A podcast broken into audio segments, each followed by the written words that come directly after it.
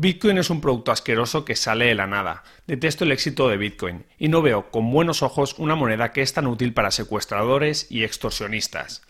Palabras de Charlie Munger. Hola, muy buenas a todos y bienvenidos un día más a Invertir para conseguir. Charlie Munger, uno de los inversores más exitosos de todos los tiempos y mano derecha de Warren Buffett, ha dado recientemente su opinión sobre el Bitcoin. Y parece ser que no es una opinión demasiado buena, no. Además, Warren Buffett también dijo lo que pensaba por lo que respecta a la primera criptomoneda de la historia. Pues bien, en este vídeo veremos exactamente qué dijeron Charlie Munger y Warren Buffett sobre el Bitcoin, qué es lo que piensan y cómo lo ven de cara al futuro. Y por supuesto, quédate hasta el final del vídeo porque daremos respuestas a algunas de estas afirmaciones. Y como no, os compartiré mi opinión personal sobre todo este tema. Charlie Munger y Warren Buffett sobre el Bitcoin. Prepárate, porque empezamos.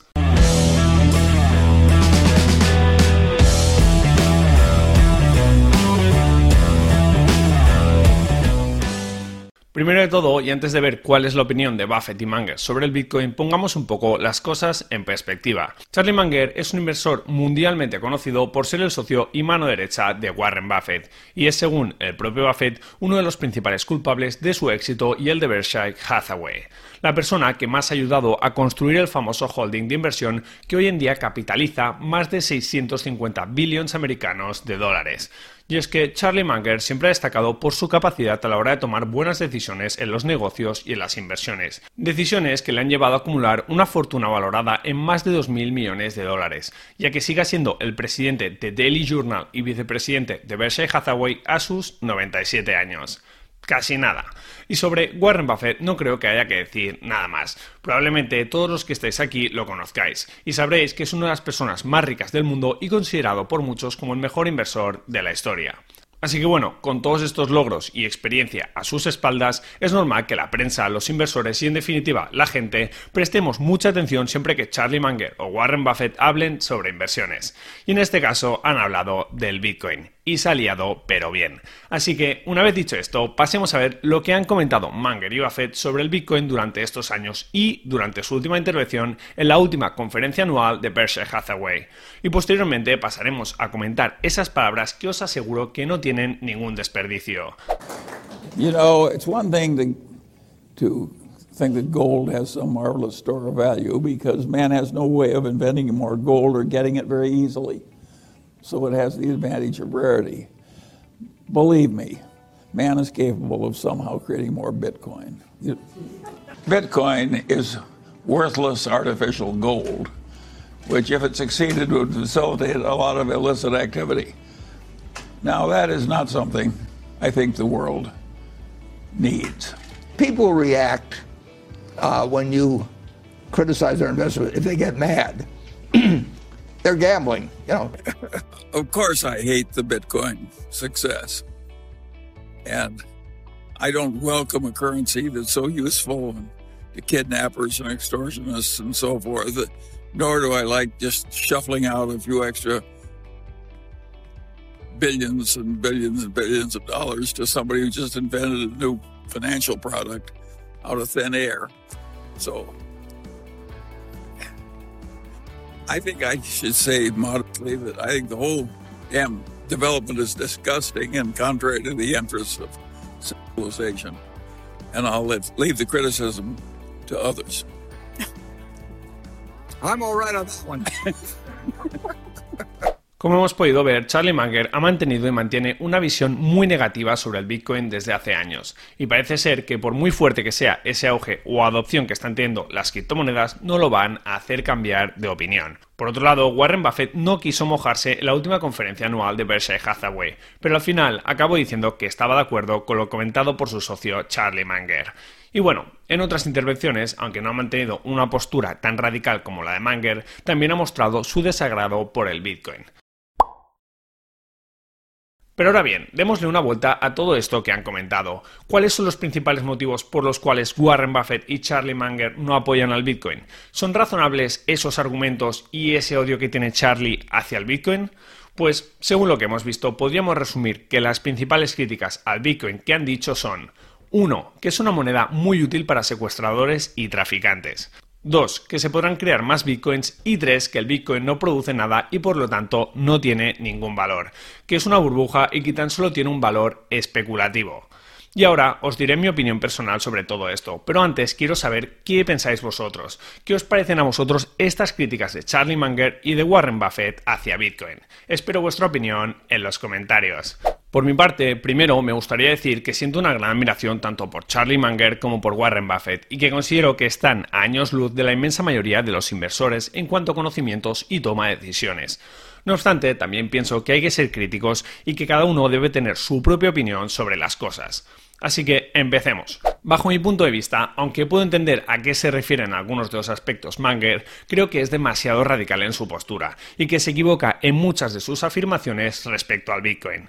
Por ejemplo, el argumento que dice que odia Bitcoin porque es una moneda muy útil para traficantes y secuestradores es algo que no tiene mucho sentido. Primero de todo porque la moneda más usada en toda la historia por los narcos y delincuentes ha sido y sigue siendo el dólar. Y no por ese motivo la gente se plantea de dejar de utilizar el dólar o le tiene un odio terrible a esa divisa. Y por otro lado, comentar que el porcentaje de transacciones de criptomonedas que se asocia a la criminalidad es realmente bajo. Según un informe publicado por la empresa Chainalysis, que es una compañía líder en el análisis de blockchain, se estima que en 2020 la participación criminal de todas las transacciones de criptomonedas fue tan solo del 0,34%, lo que sería aproximadamente 10.000 millones en volumen de transacciones. Y aproximadamente más de la mitad de esa actividad ilícita estaría relacionada con estafas y no con el contrabando de drogas o los delitos violentos. Además, ya lo hemos comentado en el canal en más de una ocasión. Hay que tener en cuenta que Bitcoin no es anónimo sino seudónimo. Es cierto que se pueden ver todas las transacciones realizadas en la cadena de bloques o blockchains, pero no se puede ver a simple vista quién es el dueño de la billetera. Sin embargo, eso no significa que la policía no pueda encontrar la dirección IP de un delincuente y relacionarlo con una billetera o una serie de transacciones. Es por eso que cometer delitos con Bitcoin no parece una buena idea. Si logran hacer la de quién hay detrás de una billetera, podrían ir tirando sobre todas y cada una de las transacciones. Sin duda, el dinero en efectivo es mucho más anónimo.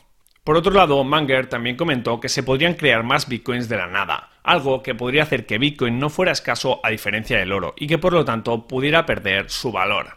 Pues bien, como sabemos, una de las propiedades más importantes que tiene el Bitcoin es que el número máximo de monedas que se pueden crear está definido. Tan solo habrá 21 millones de Bitcoin. Vale, muy bien. ¿Y esto podría cambiar algún día? Pues sí, esto podría cambiar algún día si se produce lo que se conoce como un hard fork y este fuera apoyado por la comunidad. Una actualización importante del protocolo de Bitcoin que supondría tener que elegir entre usar la nueva versión del software o la anterior. Sin embargo, aunque esto es algo posible, es realmente complicado que ocurra, puesto que esa modificación de Bitcoin iría en contra de los intereses de los propios usuarios de la criptomoneda. Si los desarrolladores de Bitcoin, los mineros y los usuarios atesoran Bitcoin, ¿por qué estarían interesados en aumentar su oferta? Lo normal es que si se produjera un aumento de esa oferta o emisión de Bitcoin, se perdiera la confianza en esta moneda, y de esta forma se redujera mucho su valor y por lo tanto todo el mundo saldría perdiendo. Así que, aunque esta opción sea posible, es bastante improbable que ocurra dada la alineación de intereses que existe entre las diferentes partes de la red de Bitcoin. Como todos sabemos, lo que no paran de crear cada día y sin ningún coste de minado o extracción no es el Bitcoin, sino las monedas fiat. Y ya por último quedaría por comentar la frase que dice que el Bitcoin no produce nada y que por lo tanto no tiene ningún valor. En este punto entiendo algo más la postura que adoptan Buffett y Manger. Ellos siempre han entendido la inversión a través de la generación de flujos de caja y el cálculo del valor intrínseco. Al final, cuando tú inviertes en un negocio, lo que haces es valorar el dinero que puede generarte esa inversión con el paso del tiempo y ver si el precio que estás pagando hoy por ese negocio puede tener sentido o no. Así que, basándose en esa idea, hay diferentes métodos para estimar el valor de una empresa. Sin embargo, activos como el oro o el Bitcoin no generan flujos de caja, no producen X dinero por año y por lo tanto es realmente complicado hacer una estimación de cuál es su valor real. Y entiendo perfectamente que esto pueda llevarte a decidir que no inviertes en activos como el oro o el Bitcoin, ya que al no ser capaz de estimar su valor objetivo, prefieras permanecer fuera de estas inversiones. Pero lo que no entiendo es que digas que algo tiene cero valor simplemente porque no genera flujos de caja. Aunque el valor de algo siempre es subjetivo, yo creo que la mayoría podemos estar de acuerdo que una moneda digital que es costosa de minar, escasa, que cumple con las características del buen dinero y que permite a personas de todo el mundo intercambiar valor sin necesidad de gobiernos o bancos es valiosa. Vale, pero entonces, ¿cuánto debe valer un Bitcoin? Pues ese debate mejor lo dejamos para otro día. Y hasta aquí el episodio de hoy. Muchas gracias por escucharlo. Quiero recordarte que este podcast se crea a partir de los vídeos que subo a mi canal de YouTube Invertir para conseguir. Ahí tienes todos mis contenidos en formato vídeo. Si te ha gustado el episodio, te animo a que te suscribas a este podcast, a que me dejes una valoración positiva y por supuesto a que lo compartas con todas aquellas personas que pienses que les pueda ayudar. Muchísimas gracias por estar ahí un día más y nos vemos en el próximo episodio. Un saludo.